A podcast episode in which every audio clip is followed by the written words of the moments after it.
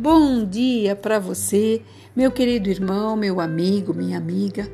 A palavra de sabedoria neste dia está no Salmo 95, versículo 4.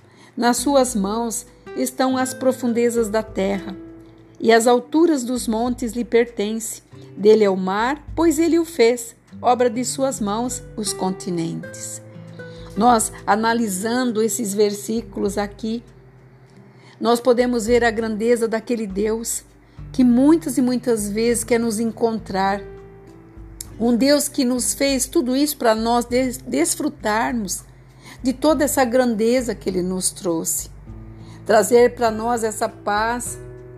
E essa paz traz conosco, sabe, uma cura de alma para que possamos sentir esta paz. E aqui Deus, o único digno de toda adoração, ele criou todas as coisas abençoadas para nos favorecer. Ele nos fez a sua imagem e semelhança para que essa adoração nos traga para perto dele. Ele quer estar perto de você.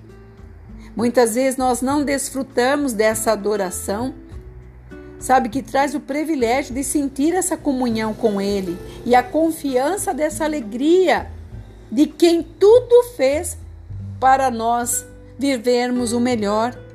Por isso, o adorar a ação, o adore, haja, mude, reflita, faça uma reflexão de tudo que você tem vivido, aquilo que ele tem te proporcionado, como ele fala.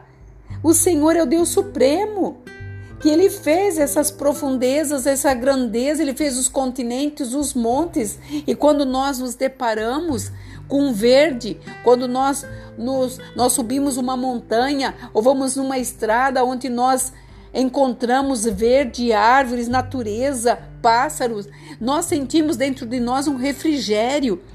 Sabe a quem nós devemos tudo isso? A Deus.